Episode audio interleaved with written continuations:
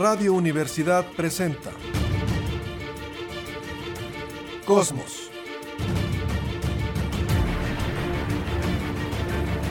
Tu ventana al universo, donde el pensamiento humano descubre el lado amigable de la ciencia.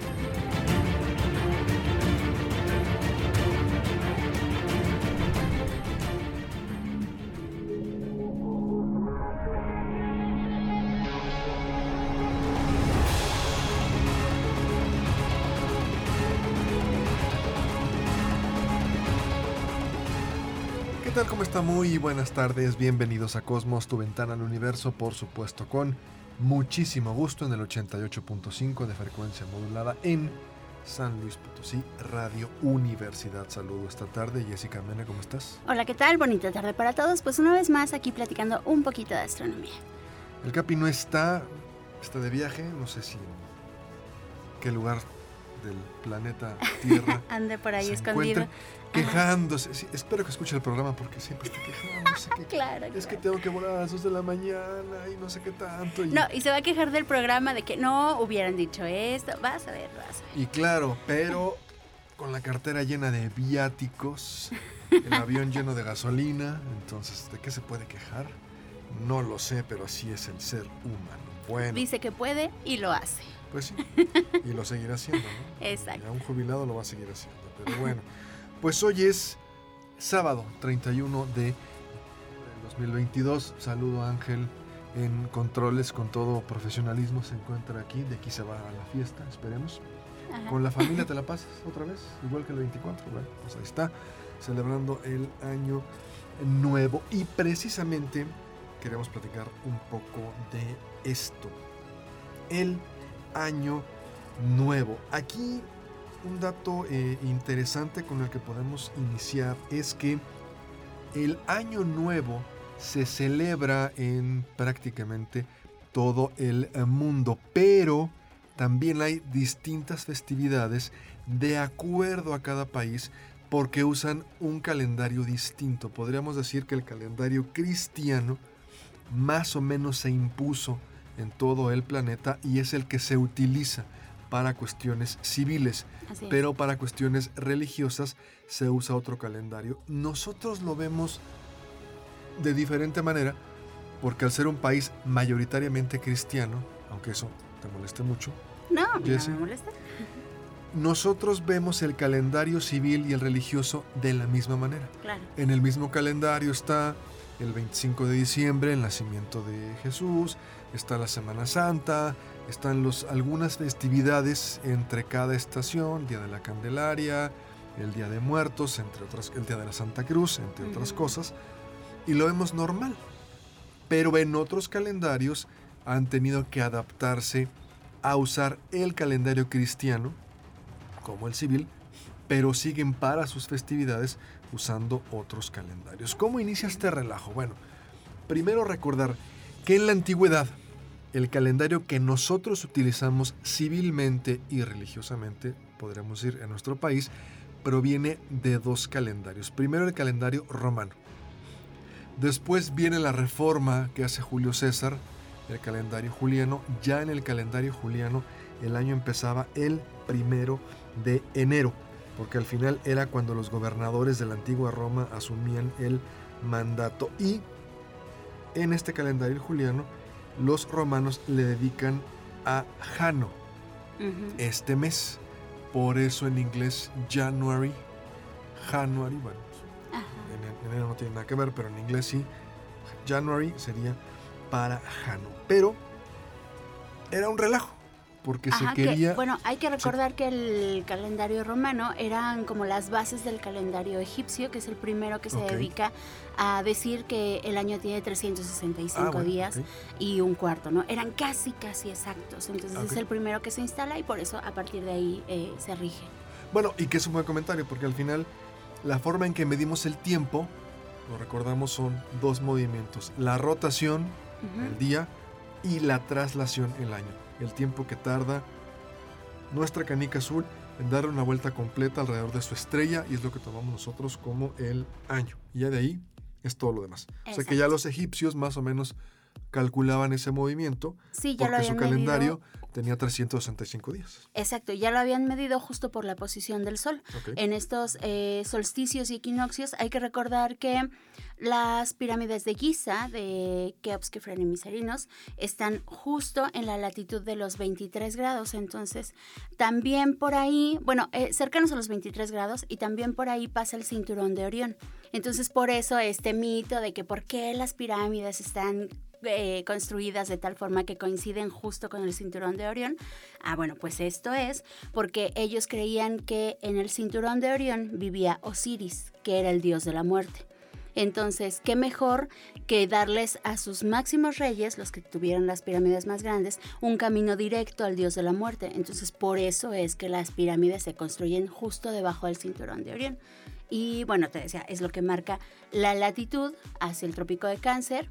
Y ellos al medir esta posición del Sol a lo largo del año, entre verano e invierno, se dan cuenta del ciclo y entonces determinan el año a, base de muchas mediciones como 365 días. ¿Ok? Entonces, egipcio vamos a llamarlo romano juliano. Ajá. Pero era un relajo para calcular la Pascua. Y a la iglesia católica, bueno, cristiana, le importaba mucho cómo le hago para que la Pascua, la resurrección, que sería, quiero pensar, no, no soy católico, que la festividad más importante es la Pascua, más que el nacimiento, más que Navidad. Aunque en Navidad tenga más, eh, actualmente, pues más eh, punch, porque son Ajá. los regalos y todo esto, las Mm. posadas y la fiesta. Pero se supone que la resurrección debería ser más importante, antes que la pachanga. bueno. Sí, en ese tiempo se festejaban eh, la muerte y no los nacimientos Ok. de la gente. Entonces, en la resurrección, como no podían calcular bien entonces lo que era la Pascua, llega un papa, Gregorio, y le encarga a un monje chaparrito que se llama Dionisio, oye, hazme una reforma para ya, de una vez por todas, arreglar este desgarriate. Entonces, era muy chucho Dionisio, se pone a hacer la reforma y más o menos era 365 días, se le va a agregar el, año bisiesto, o sea, cada cuatro años febrero va a tener un día más, no los que terminen en cero, pero sí los que terminen en 100, en, bueno, todo el relajo del calendario. Y a ese calendario se le denomina todavía, hasta actualmente, gracias a este papa, como el calendario Gregoriano. gregoriano. Exacto. Entonces, Que bueno, también esta fue una reforma que tomó tiempo, Sí, claro. porque eh, tengo entendido que algo así, unos investigadores de España fueron los primeros que se dieron cuenta del desfase temporal. Entonces fueron los primeros que eh, movieron ahí las aguas diciendo que había un desfase en los días. Y eso fue como 20 años antes, más o menos, de que Gregorio XIII, creo, instalara esta nueva reforma. Entonces él desde su posición en el clero, dice, a ver, yo tengo el poder, yo no soy solo un profesor universitario, entonces a mí me van a hacer caso porque me van a hacer caso. sí, porque al final era 365 días. Después no eran 365. Era 365 y un cuartito de día, 365.25. Después dijeron, no, con el 365.25 aún así hay un desfase. Exacto. ¿Y la Semana Santa cómo se calcula? ¿Te acuerdas? Ah, tiene que ver con la luna llena. Es, creo que la primer luna llena después de primavera. Exactamente. Ajá. O sea, para calcular la Semana Santa, que varía todos los años, no el nacimiento, pero sí la Pascua, es, a ver, primero que sea primavera, que haya entrado el solsticio de primavera, el equinoccio, perdón, de El primavera. equinoccio. Ok, ya está. Check. Segundo, que haya una luna llena. Muy bien, check. Tercero, el siguiente domingo, Exacto. después de la luna llena, después del equinoccio de primavera, va a ser el domingo de resurrección. O sea que así se calcula la Pascua. Que bueno, como tú dices, es la Pascua, que la Pascua se celebraba muchísimo antes de la era común de que hubiera nacido eh, supuestamente Jesús. Entonces así se calculaba la Pascua desde antes de que Chuy llegara. Entonces, como era, seguía habiendo un desfase y la Pascua era muy importante, hace de inicio este calendario, se instaba la reforma y se convierte en un calendario muy popular. Entonces muchos países civilmente empezaron a adoptar este calendario. De hecho, por ejemplo, Rusia Mm, lo adopta hasta el siglo XX. Sí, Los O sea, primeros creo que fueron España, eh, Portugal e Italia. cristianos. Ajá, fueron católicos. los primeros. Pero después empezaron más países a adoptarlo, adoptarlo, adoptarlo. Por ejemplo, Rusia hasta el siglo XX, y creo que si, si estábamos en octubre, de repente les quitaron 14 días o se adelantaron 14 días y ya ahora para que en el mundo se tuviera la misma fecha. Entonces, parece increíble, pero este calendario cristiano es el que se usa en todo el mundo prácticamente para cuestiones civiles mercantiles, los negocios, se utiliza. Pero si hablamos de las festividades de cada país, es Ahí otra ya cosa. cambia todo. Exacto. ¿Y cuáles son los ejemplos? A ver qué le parece. Primero, el calendario, por ejemplo, chino. El año nuevo chino, en este caso también utilizan un calendario lunisolar y ocurre todos los años en la luna nueva del primer, del primer mes lunar. O sea, en la primera luna nueva de enero, ahí se calcula el año nuevo chino y puede ser entre el 21 de enero y el 21 de febrero, más o menos. ¿ok? Que esta Ellos- es una festividad que dura como 15 Más días. o menos. pe- o sea, es 15 días de pachanga, pero bueno, sí. los oficiales, los civiles que les dan creo que son como tres días. Y termina muy padre porque termina con la festividad de las linternas y del baile del dragón. Ok. Entonces, Año Nuevo Chino. El Año Nuevo Coreano o el Seoyal, la festividad, festividad del Seoyal, si lo pronuncio mal, les pido una, les ofrezco una disculpa por favor.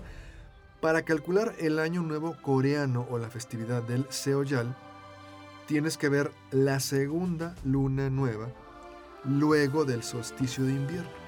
Ok. Entonces tú dices, primero que entre el invierno, ¿se acuerda que dijimos que ya fue la semana pasada, el día 21? Exacto. 21 de diciembre, a la una de la tarde. Check. Después, una luna nueva no llena. Y después, en la segunda luna nueva, ahí es el año nuevo coreano. Igual varía, cambia cada año. Claro. Pero ellos nos podrían decir, ustedes su Semana Santa también varía cada año. sí, sí. Y ellos su año nuevo, pues también es diferente cada año, ¿no? Y finalmente es un año nuevo religioso, o sea. Claro, claro. El Año Nuevo Vietnamita, por ejemplo, o, el, o la festividad del Tet. ¿Se acuerda usted? La guerra de Vietnam 69, la famosa ofensiva del Tet. Los gringos dijeron, no hombre, no va a pasar nada, vamos a un cese al fuego unilateral porque viene el Año Nuevo Vietnamita, se ponen como locos a aventar cohetes y no va a pasar nada. Pues, como decía el comentarista deportivo, te llamabas Marta y viene la ofensiva del Tet y todos los gringos estaban eh, de descanso, no estaban muy ocupados. Y bueno, viene este relajo. La festividad del Tet o el Año Nuevo Vietnamita, ¿cómo es? La primer luna nueva después del solsticio de invierno. Ok. O sea, en Corea es la segunda luna nueva, aquí es Ujú. la primera luna. Más Invierno, o menos un mes de diferencia. invierno y la primera luna nueva, ahí viene el año nuevo. Por ejemplo, para sería eh, para Vietnam sería ahorita en diciembre, justo esta semana que acaba de pasar, y para Corea hasta dentro de 28 días más o menos. Más o menos. Ujú. Ahora, el año nuevo judío, ese esto de más relajo, ¿eh? es un algoritmo medio complicado, pero bueno, igual si lo pronuncio mal, disculpa, el Rosh Hashanah, más o menos lo que hacen ellos es, ok, la Pascua, pero para ellos la Pascua no es la resurrección de Jesús, para ellos la Pascua es, lo toman en cuenta, el éxodo de Egipto. Sí, es mucho más complicado, pero para simplificarlo. Entonces ellos dicen, la Pascua judía, ¿Cuándo cae? En tal fecha. Muy bien. Porque varía también cada año. Ujú. 163 días después de la Pascua es el Año Nuevo Judío, que normalmente es a mediados de septiembre. El año pasado fue el 22 de septiembre más o menos. Entonces, cada país, cada religión, cada cultura tiene sus festividades, por poner algunas, ¿no? Seguramente habrá otras que no estamos tomando en cuenta, pero, o si te acuerdas de alguna otra, pero cada quien tiene su calendario. Normalmente estas tradiciones orientales, por lo que vemos, era un calendario lunisolar. Tomaban en cuenta la luna y al sol para hacer sus movimientos. Pues bueno, ahorita que dimos estos tres, todos dependen de la luna. Sí, exacto, todos dependen de fenómenos astronómicos y lo curioso es eso, que todos celebran un año nuevo. Sigan el calendario civil o no de la era común, cada uno desde su cosmogonía han tenido esta visión del año nuevo, de que son ciclos que se repiten eh, pues justo año con año, porque son eh, ciclos que vienen también de la naturaleza y de la astronomía, ¿no? De saber cuándo es posible tener agricultura, cosechar, plantar, etcétera. Entonces, sí es muy importante el festejo del año nuevo porque finalmente es lo que nos ha dado alimento a cada una de las culturas. Por ejemplo, Corea celebran el año nuevo gregoriano, llamamos, el primero de enero. Ajá. También echan cohetes y relajo y todo. Pero también después tienen su festividad, llamémosle religiosa. Alguna vez que tuve la oportunidad en enero de estar, me decían, me ofrecían lo que le llamaban el panqué lunar, mooncake. Ajá, sí. ¿No quieres mooncake? Estaba bastante feo. Yo llevaba chocolates de aquí, duquesas, pensando que iban a ser la maravilla. No les gustaron. Ok. Saben medio raro. Habló que me dieron su panqué lunar, también me supo medio chistoso, pero dices, bueno, pues te lo comes. Porque estaban celebrando el año nuevo y tiene que ver con la luna. O sea, es una festividad también que incluye a la luna. Ahora, hablando del año nuevo civil, cuando estamos viendo en la tele que ya se recibió el año nuevo en tal lugar y están los cohetes y luego en tal lugar. No es la misma hora aquí que en Inglaterra, que en Tijuana o que en Japón. Ujú. Yo recuerdo cuando era niño que hice conciencia porque le pregunté a mi papá, el año nuevo estaban todos ahí en la noche, no dejen, ya dejen, unos niños dejen dormir, pero ¿por qué están ahorita en la noche celebrando? Ah, es que oficialmente el día inicia a las 0 horas, entonces si el día inicia a las 0 horas, el 31 de diciembre a las 12.59, a las 0 horas con un segundo, pues ya entra el nuevo año civil o gregoriano o cristiano como le quieran. Entonces, ¿cuál es la primer, el primer país en recibir el año nuevo? Ah, De acuerdo a la- esto. La República de Kiribati, una isla que se llama Navidad. Ok. Bueno, pues precisamente, Kiribati es el primer país en recibir el año nuevo. Es al noreste de Australia y Kirimati, obviamente, es una república insular del Pacífico Central, compuesta por 33 atalones. Bueno, pues ahí está. Kiribati es el primer país que celebra por los usos horarios, por la forma en que se distribuyen los usos horarios Ajá. del mundo. Sí, no es justo con los meridianos, más No, bien no. es por convención igual civil, que de esta forma ellos son los primeros que la reciben. Bueno, no por convención, porque acuérdate que si es eh, el meridiano de Greenwich, es el, la, la hora universal, adelantas y rechazas. Pero si nos vamos yendo para atrás hasta el Día Internacional del Cambio de Fecha, pues ahí habrá una isla perdida por ahí que tú digas, aquí es el primer país donde son las cero horas de toda la Tierra. Así es. ¿Cuál sería el último territorio en recibir el Año Nuevo? No sé cuál es. El último territorio es la Samoa Americana. Mm. La Samoa Americana es un territorio incorporado a Estados Unidos bajo la supervisión del Comité Especial de Descolonización de las Naciones Unidas, bla, bla, bla. Se encuentra a 2.000 kilómetros de Nueva Zelanda. Mm. Bueno, entonces, Habrá al oeste ir. de las Islas Cook es el último país en recibir el Año Nuevo.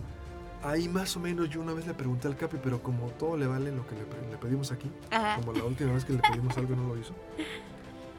¿De qué manera puedes tomar a lo mejor un avión, no sé si supersónico, habría que preguntarle al Capi, y que tú digas, que ya lo hicieron, lo comentamos alguna vez, y tomas el avión en, si no en Kiribati, a lo mejor en Australia, a las 0 horas con un minuto, eh, feliz año nuevo, el abrazo, la champaña, las uvas, súbete al avión y al pélate. Ajá. Y te vas hecho la mocha en un avión para llegar, no recuerdo a qué país era, seguramente Estados Unidos o Europa, no recuerdo, y puedes celebrar dos veces el año nuevo porque te subes a un avión Ujú. y le vas ganando o intentando ganar a la rotación terrestre.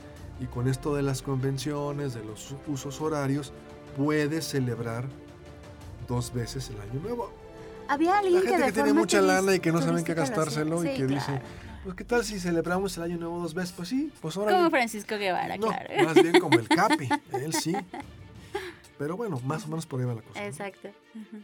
Ahora, Hay otros tipos de años. Estamos hablando de los años civiles, pero hablando de años astronómicos. Si estamos hablando de que es traslación, el tiempo que tarda nuestro planeta en dar una vuelta alrededor de su estrella, hay otras formas también de calcular.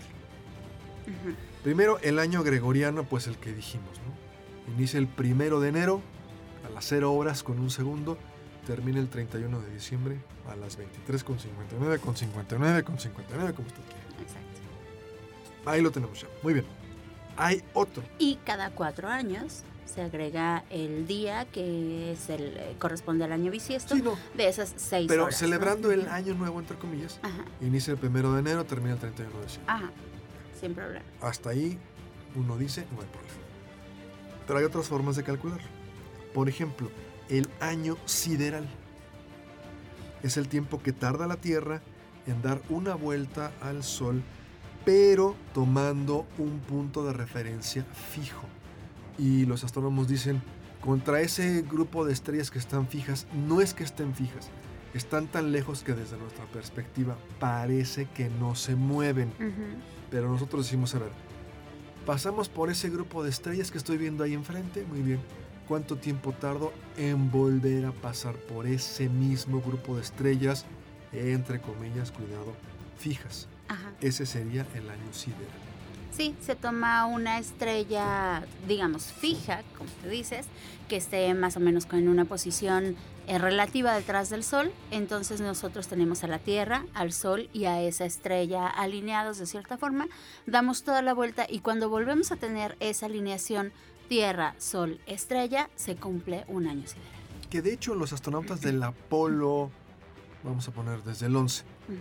llevaban muy buena astronomía observacional porque ellos mismos hacían los cálculos en la computadora o la computadora hacía los cálculos de la trayectoria a la luna, pero también ellos confirmaban viendo las estrellas de fondo, las estrellas entre comillas, ojo, cuidado con este término, fijas, no están fijas, pero Ajá. desde nuestra perspectiva parece que no se mueven. Entonces, veían la computadora y luego iban, se asomaban con un telescopio, algún instrumento de observación óptica, estaban apuntando y calculando y viendo, ok, si va la trayectoria Correcto. correcta.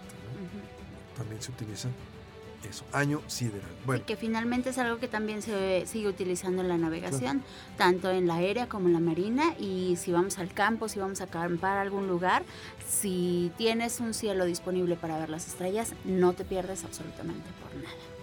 que ya ahorita con los GPS y todo eso, pues ya, este, el capitán de un barco, pues ya le pone el GPS. Claro, el capi diría que no, que eso solamente es una especie de referencia, pero que se debe de utilizar, en este caso, siempre la navegación eh, observacional o, digamos, a, a- a mano, Ajá. ¿sí? para que si ocurriera cualquier situación y fallara, en este caso, el sistema de navegación, pues pudieras tener otro tipo de referencia. Bueno, el año trópico. ¿Ese cuál es? Bueno, pues el año trópico es... ¿Se acuerda que la semana pasada platicábamos? La estrella, la, eh, la Tierra, la parto en dos, el Ecuador, lo proyecto en el cielo, Ecuador celeste, y cuando va subiendo, equinoccio, punto más alto solsticio, de regreso equinoccio y solsticio. Bueno, vamos a ponerlo así.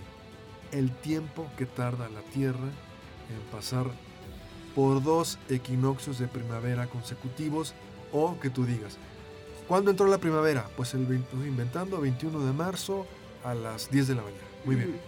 ¿Cuánto tiempo tarda la Tierra en volver a llegar a ese punto de otra vez el equinoccio de primavera? Ese sería el año trópico. Así es. ¿ok? Ajá. Y el último, que es el que a mí más me gusta, y concluimos, el año anomalístico. ¿Te acuerdas Mm. cuál es? No, de eso no me Es acuerdo. el que más te gusta también. Nomás que el nombre es medio furufú. Ok. Las órbitas de los planetas son elípticas, no circulares. Si fueran circulares, estaríamos en el mismo punto todo el tiempo. Al ser elíptica, hay un punto más cercano de la órbita y un punto más lejano. Ajá. El punto más lejano es el afelio, el más cercano es el perihelio. Entonces, cuando la Tierra está en el punto más cercano con respecto al Sol. ¿cuánto tiempo tarda en darle toda la vuelta a la órbita y volver a llegar a ese punto más cercano? Como dato, para este año ya 2023 prácticamente que estamos entrando, Ajá. el perihelio o el punto más cercano de la Tierra con respecto al Sol va a ser el 4 de enero a las 10 de la mañana con 17 minutos y 27 segundos tiempo del centro de México. O sea que el 4 de enero a las 10 y cuarto más o menos, Ujú. 10, 17, estaremos en el punto más cercano. ¿A qué distancia? 147 millones de kilómetros con 98.925. Bueno, 147 millones 98.925 kilómetros. que esta es una referencia súper clara para determinar que el punto, bueno, el hecho de que la Tierra esté en el punto más cercano al Sol no tiene nada que ver con las estaciones. Justo este día, el 4 de enero, vamos a estar en el punto más cercano de la órbita y estamos en invierno. Hace frío justo por la inclinación de la Tierra, no porque la Tierra esté en el punto más cercano al Sol. Y de cierta forma también... ¿Pero por qué eso- olvidas a mis amigos sudamericanos? Ah, claro, a eso voy. Ok. Justo también por eso es que en el hemisferio sur las estaciones son un poquito más crudas. Ellos están en verano cuando están en el punto más cercano al sol y están en invierno cuando están en el punto más alejado. Ajá, que pues es una referencia completamente diferente para nosotros, pero a ellos sí, digamos que se suma un poquito al clima este hecho, ¿no? Eh, entonces, en el hemisferio sur, además de que hay menos masa continental, eh, que también ese es otro factor que, que favorece al clima. Entonces van a tener inviernos un poquito más fríos y veranos un poquito más calientes de los que tenemos nosotros en el hemisferio norte. Muy bien, pues nos vamos a una pausa. Estamos en Cosmos, tu ventana al universo. Una pausa breve y volvemos.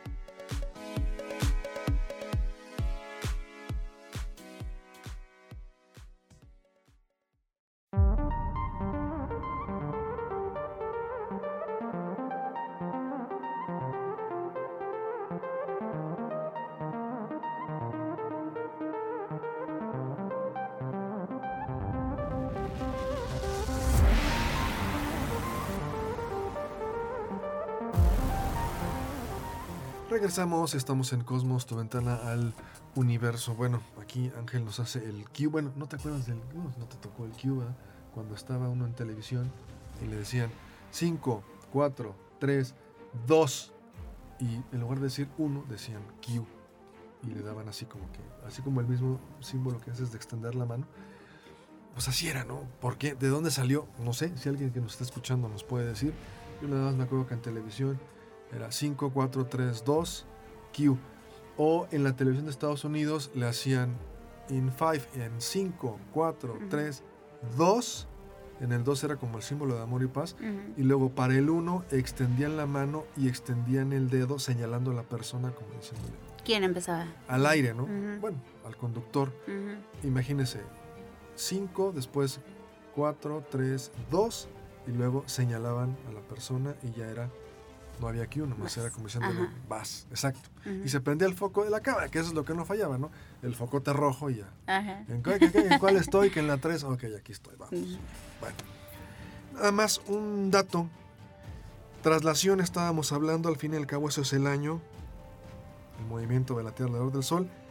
¿Qué velocidad tiene la Tierra? Ujú. 30 kilómetros por segundo o lo que es lo mismo, 108 mil kilómetros por hora. O sea, como que en kilómetros por segundo uno dice 30 kilómetros por segundo, ma. Pero ahora No, que lo pasas a kilómetros por hora, O sea, en un segundo recorrer 30 claro. kilómetros. o sea, sí, sí, sí, sí. Ajá. Pero yo cuando los, cuando estaba haciendo el- la conversión, la hice a mano, no tuve que usar Google, gracias. Mm, Muy bien, Sí. así debe ser. Me acuerdo Ajá. de las clases de física. Uno dice 30 kilómetros por segundo, pero ahora que lo pone 108 mil kilómetros por hora. Cuando uno va de viaje, pues va que 110, 120 Ujú. kilómetros por hora. Sí, por ejemplo, los Fórmula ¿no? 1 más o menos andan como en 350 kilómetros por hora.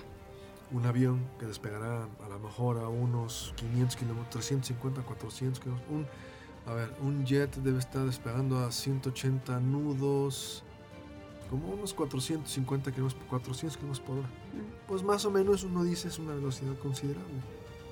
O el, la velocidad crucero de un avión, unos Ujú. 750, 800 kilómetros por hora. Imagínate la Tierra va trasladándose alrededor del espacio a 108 mil kilómetros por hora. Sí, vamos en una nave espacial que se va moviendo Sí, rapidísimo. Sí, es muy rápido, ¿no? Ujú. El problema es que vamos al, en el mismo lugar dando vueltas, y como el carrusel, ¿no? Vueltas y Sí, vueltas vamos en una vueltas. carretera perfecta. No hay baches, no aceleramos, no desaceleramos, entonces por eso no sentimos el movimiento, porque lo llevamos continuo. Pero más que una carretera, ¿no sería como, ahorita que hablaste de Fórmula 1 como una pista? Es como estar en el autódromo y estar dando vueltas y vueltas y vueltas sobre la misma pista porque no nos salimos. Tú dijeras, vamos a 108 mil, pero vamos a viajar a una estrella cercana o algo. Pero estamos en el mismo lugar, vueltas y vueltas. De hecho, no estamos en el mismo lugar, porque todo el sistema Bueno, solar sí. se mueve. Sí, sí. Entonces la, esta pista también se va moviendo. Bueno, Ajá. y la entonces- galaxia se mueve. Ok. y bla, bla, Sería como bla. estar en el autódromo, en el Fórmula 1, pero nos van moviendo la pista. Ajá. Pero nosotros, como estamos dentro del auto, en- dentro del autódromo, No como que no lo percibimos. ¿no? Exacto. No lo percibimos. Ujú. O, por ejemplo, es un movimiento muy, podríamos decir, pasa, se requiere tanto tiempo para adaptar los cambios que en 80 años que dura una vida humana, pues no te das cuenta. Exacto. Pero bueno, sí, sí, hay que tener cuidado. Todo se está moviendo allá arriba.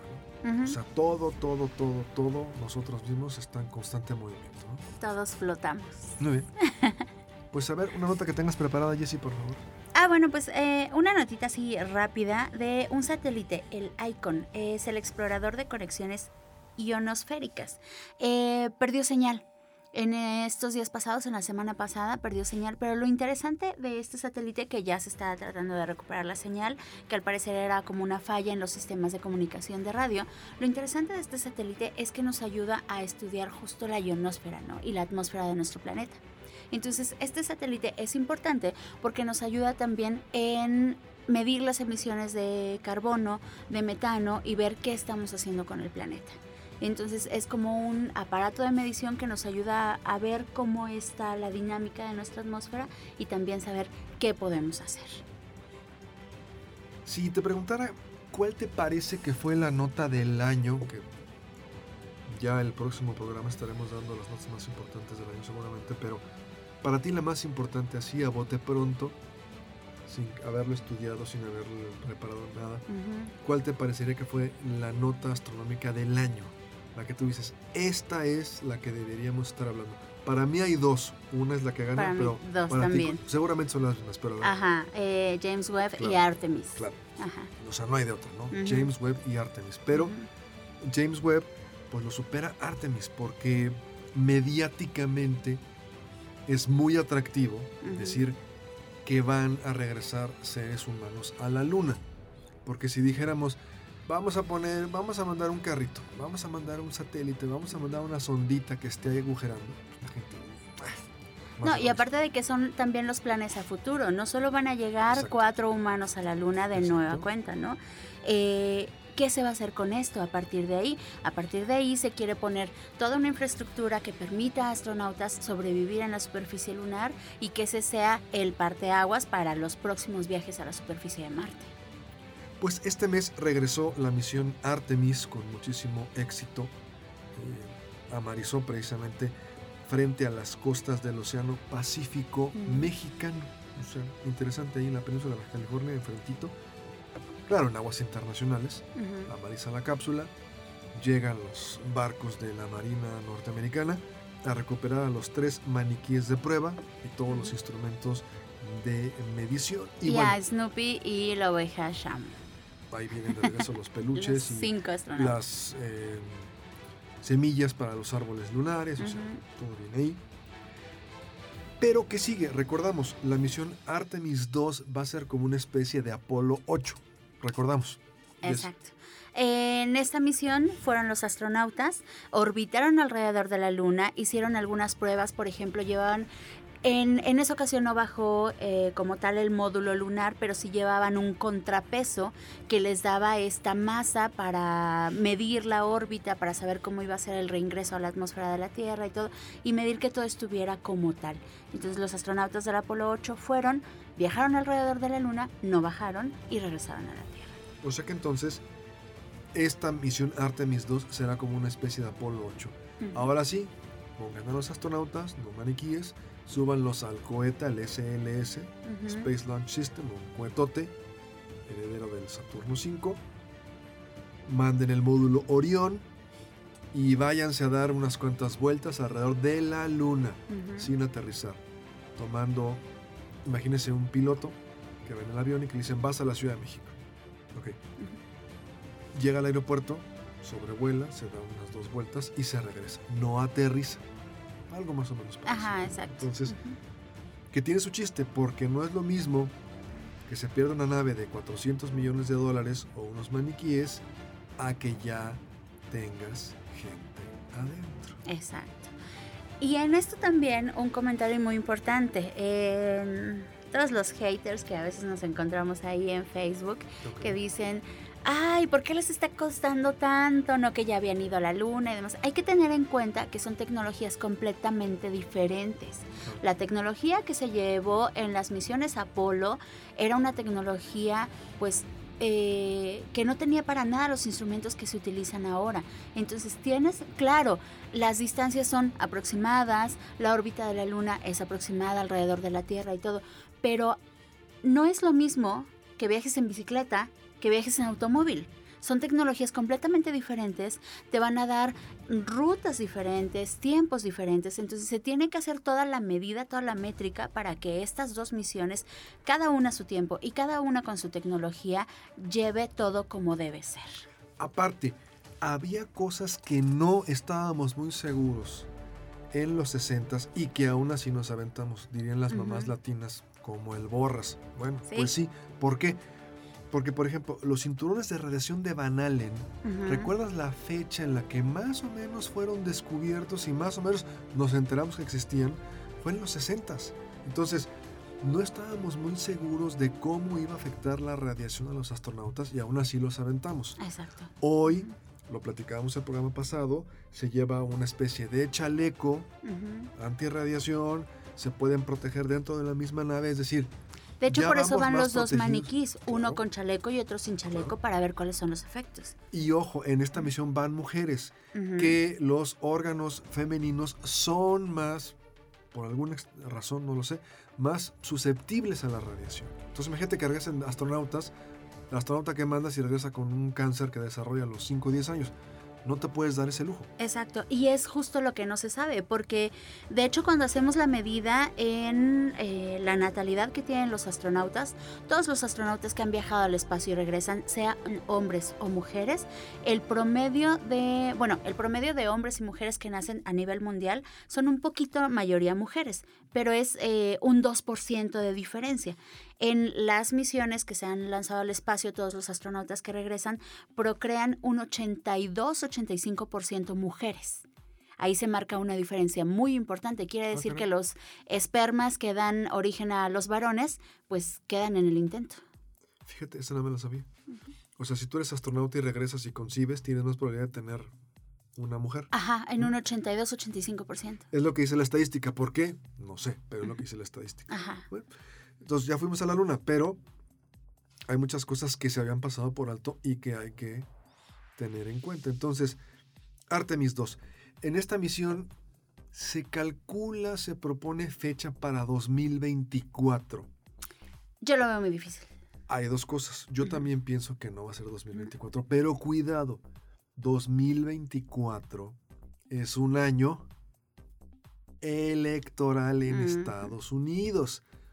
Noviembre, creo que es 6 de noviembre, martes 6 de noviembre del 2024, hay elecciones presidenciales en Estados Unidos y van a querer colgarse esa medalla. No es lo mismo mandar un maniquí que mandar a cuatro personas o seis a que sobrevuelen la luna. Con la primera mujer. En, en- en ahí viene otro dato. Ajá. En esta misión, no sé si vaya la primera mujer. En la misión que va a lunizar, sí. Sí, en eso seguro. En esta misión Artemis 2, que es el sobrevuelo, no sé. Lo que sí leí, que también es interesante, es que la Agencia Espacial Canadiense tiene un lugar asegurado en Artemis 2. Ok. O sea, en los que van a ir y dar vueltas alrededor de la Luna, sin alunizar, sí está garantizado su lugar. Entonces, aquí viene lo interesante. Yo también lo veo muy complicado 2024, pero siendo un año electoral, híjole, no sé, porque obviamente los políticos se aprovechan de esto. Los políticos. Sí, siempre. Lógicamente, hombre, eh, nomás porque ya se murió John John Kennedy Jr., pero imagínese Kennedy que hubiera sido senador y que estuviera se, se estuviera lanzando y pusieran el discurso de su padre en la Universidad Rice en Houston. decidimos ir a la luna y luego el hijo, decidimos volver a la luna. No, bueno, pues ten mi voto, así como dice en Futurama, shut up and cállate take my money, cállate, ten mi dinero, cállate y ten mi voto. Entonces, es año electoral, habrá que ver. Ahí estoy viendo al gobernador de Florida republicano, el tal de Santis, que es muy popular, que sirvió en el ejército, que fue, eh, estudió en Yale y en Harvard, estuvo en el ejército, fue abogado militar y uno va viendo lo que le gusta a los norteamericanos y uno dice, pues ahí está, o sea, ya, o sea, ¿qué esperan? Ya pónganlo. Entonces, habrá que ver, es interesante. Además que es uno de los estados con mayor poder de votos. En cuanto al, colegio electoral, no tanto como California, pero también hay mucho latino. Hay muchos cubanos que no quieren eh, a los demócratas porque son muy procastristas. Bueno, va a ser interesante ver Artemis 2 porque es un año electoral presidencial en los Estados Unidos, a ver si se reelige Biden o entra sangre más joven. Bueno, Artemis 3 lo ponen para 2026. Ahí sí, cuatro seres humanos, una persona, ya no sé ni cómo decirlo. De color, sí. Porque ellos pueden usar la palabra, pero uno no, un afroamericano. Bueno, es que puede ser una persona de color y no necesariamente ser, eh, bueno, ya no quiero meterme en otros, afroamericano. Exacto. Una mujer, un afroamericano y dos más. La NASA está diciendo que cualquier persona que pertenezca al cuerpo de astronautas puede postularse para Artemis 3, para regresar a la Luna ya en el alunizaje. O sea que cualquier astronauta que esté vigente, pues, ¿cómo le puedes llamar? Sí. Vigente en el cuerpo de astronautas, puede postularse.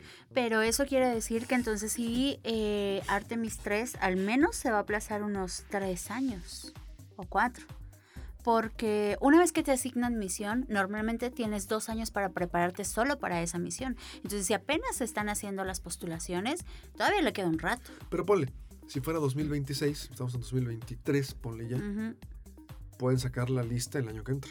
Bueno, este año ya que empieza 2023 y decir, tienen dos años para prepararse. Mm, y claro, hay tripulación de respaldo, ¿no?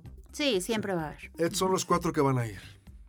Pero hay otros cuatro o a, la, o a lo mejor otros ocho que están ahí listos para que si uno se enfermó, este, le dio gripa, lo que tú quieras. Como las misiones Apolo. ¿Cuántos eran, no? Y de Apolo hecho, 13, ajá, no sabían quién era el que efectivamente iba a subir hasta muy poco antes. No, y en Apolo 13 estaban ya perfectamente determinados y llevaron a Swigert porque supuestamente al otro le iba a dar eh, missiles. Ay, me estoy acuerdo de la película eh, como varicela, ¿sí? Ah, como tipo varicela. Entonces dijeron, tú no vas.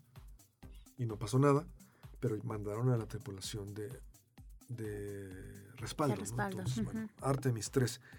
Y la última que no hemos platicado mucho, que creo que es importante, Artemis 4, ¿te acuerdas? ¿Cuál es la misión Artemis 4 2027?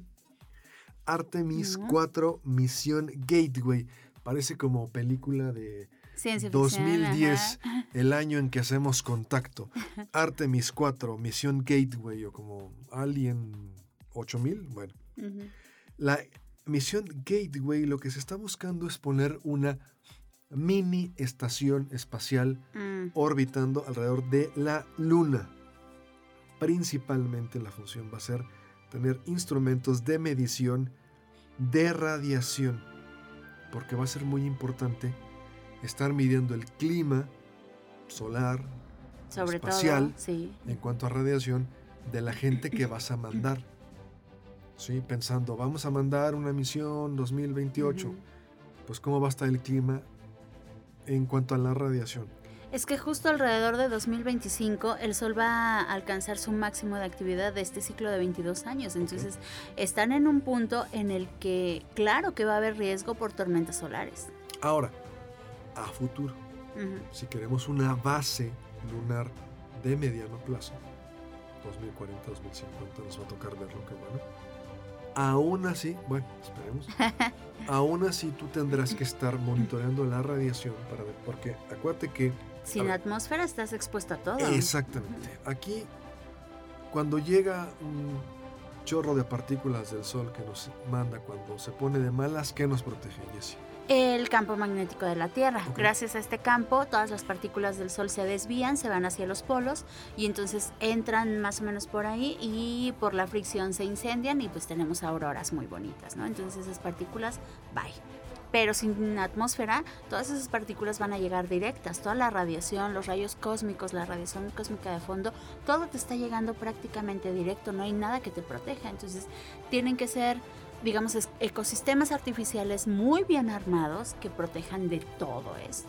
No, y tener una estación espacial, mini estación espacial internacional en órbita alrededor de la Luna para poder decir, oye, ¿sabes qué? Fíjate que está la base lunar, como le quieras llamar, va a ser un nombre la base lunar Libertad, la base lunar Frido. Ok, bueno. Viene una tormenta solar muy fuerte y no estás en la Tierra tienes tu protección natural que es la atmósfera.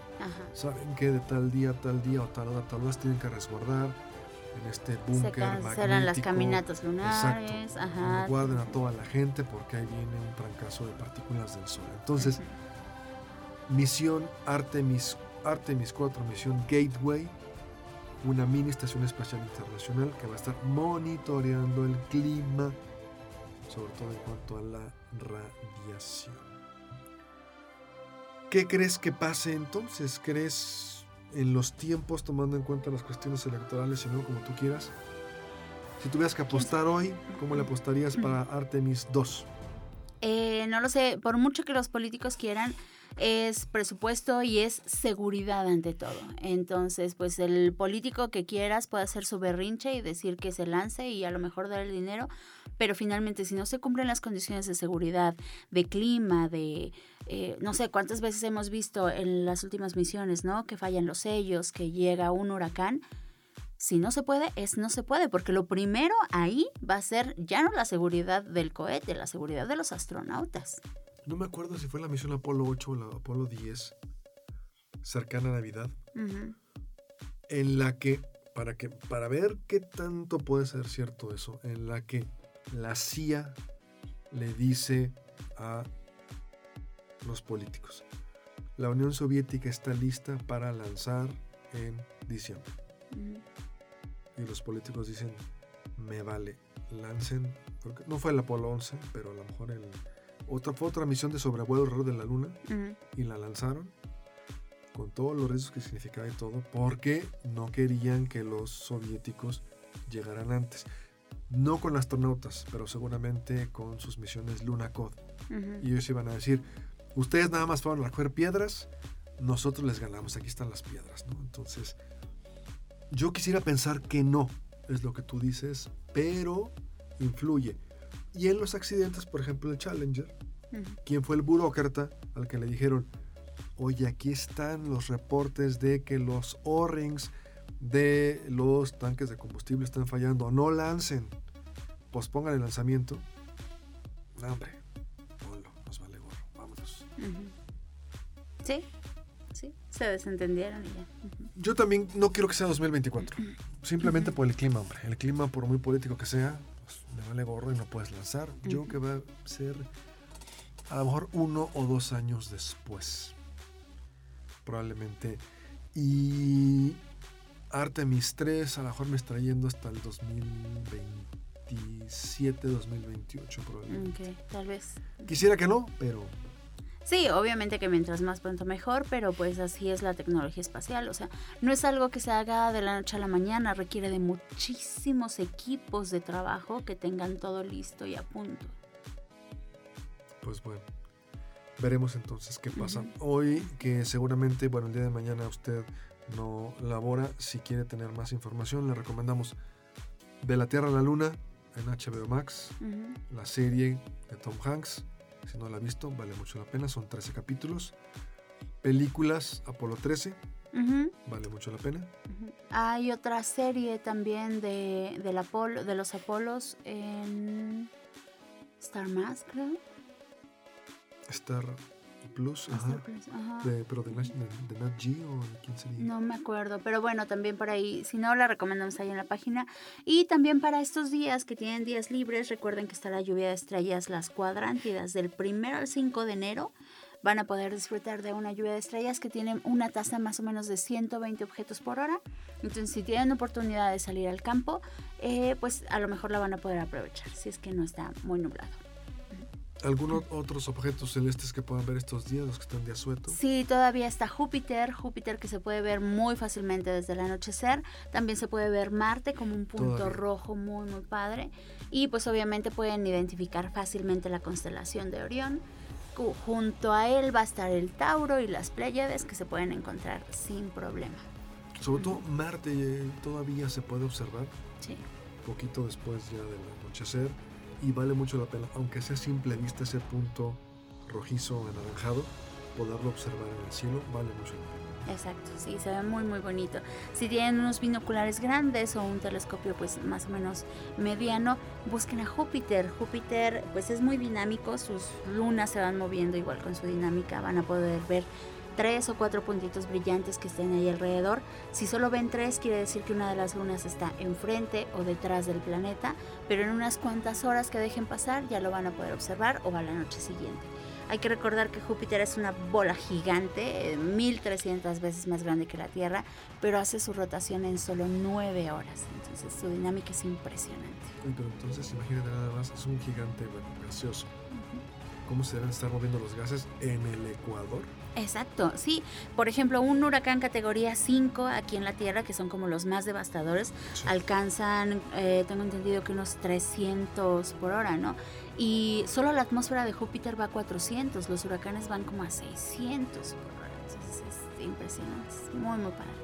Sí, bueno, pues la rotación entonces de un planeta gaseoso que va muy, muy rápido. Bueno, pues cada planeta es distinto. Bueno, Ujú. pues nos queda un minuto. Gracias Ángel, feliz año, que te lo pases muy bien hoy, 31 de diciembre, y gracias que estás aquí hoy, aunque es un día pues no festivo, pero casi festivo en sábado y en 31. Muchas gracias. Al pie del cañón. Gracias, igual que estás aquí con nosotros. Muy buenas noches y pues que te la pases muy bien. Felicidades. Bonita noche para todos, un abrazo y pues a disfrutar este nuevo año, esta nueva vuelta al sol que viene, a tratar de aprovecharla al máximo. Bueno, pues entonces muchísimas gracias, que se la pase usted muy bien. Esto fue Cosmos, tu ventana al universo, todos los sábados en punto de las 6, aquí en Radio Universidad. Si toma, no maneje, pásela muy bien, feliz año, nos vemos.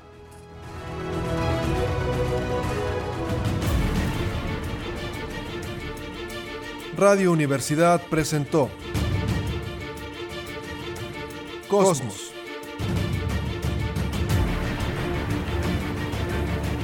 Ventana al universo, donde el intelecto humano descubre el lado amigable de la ciencia.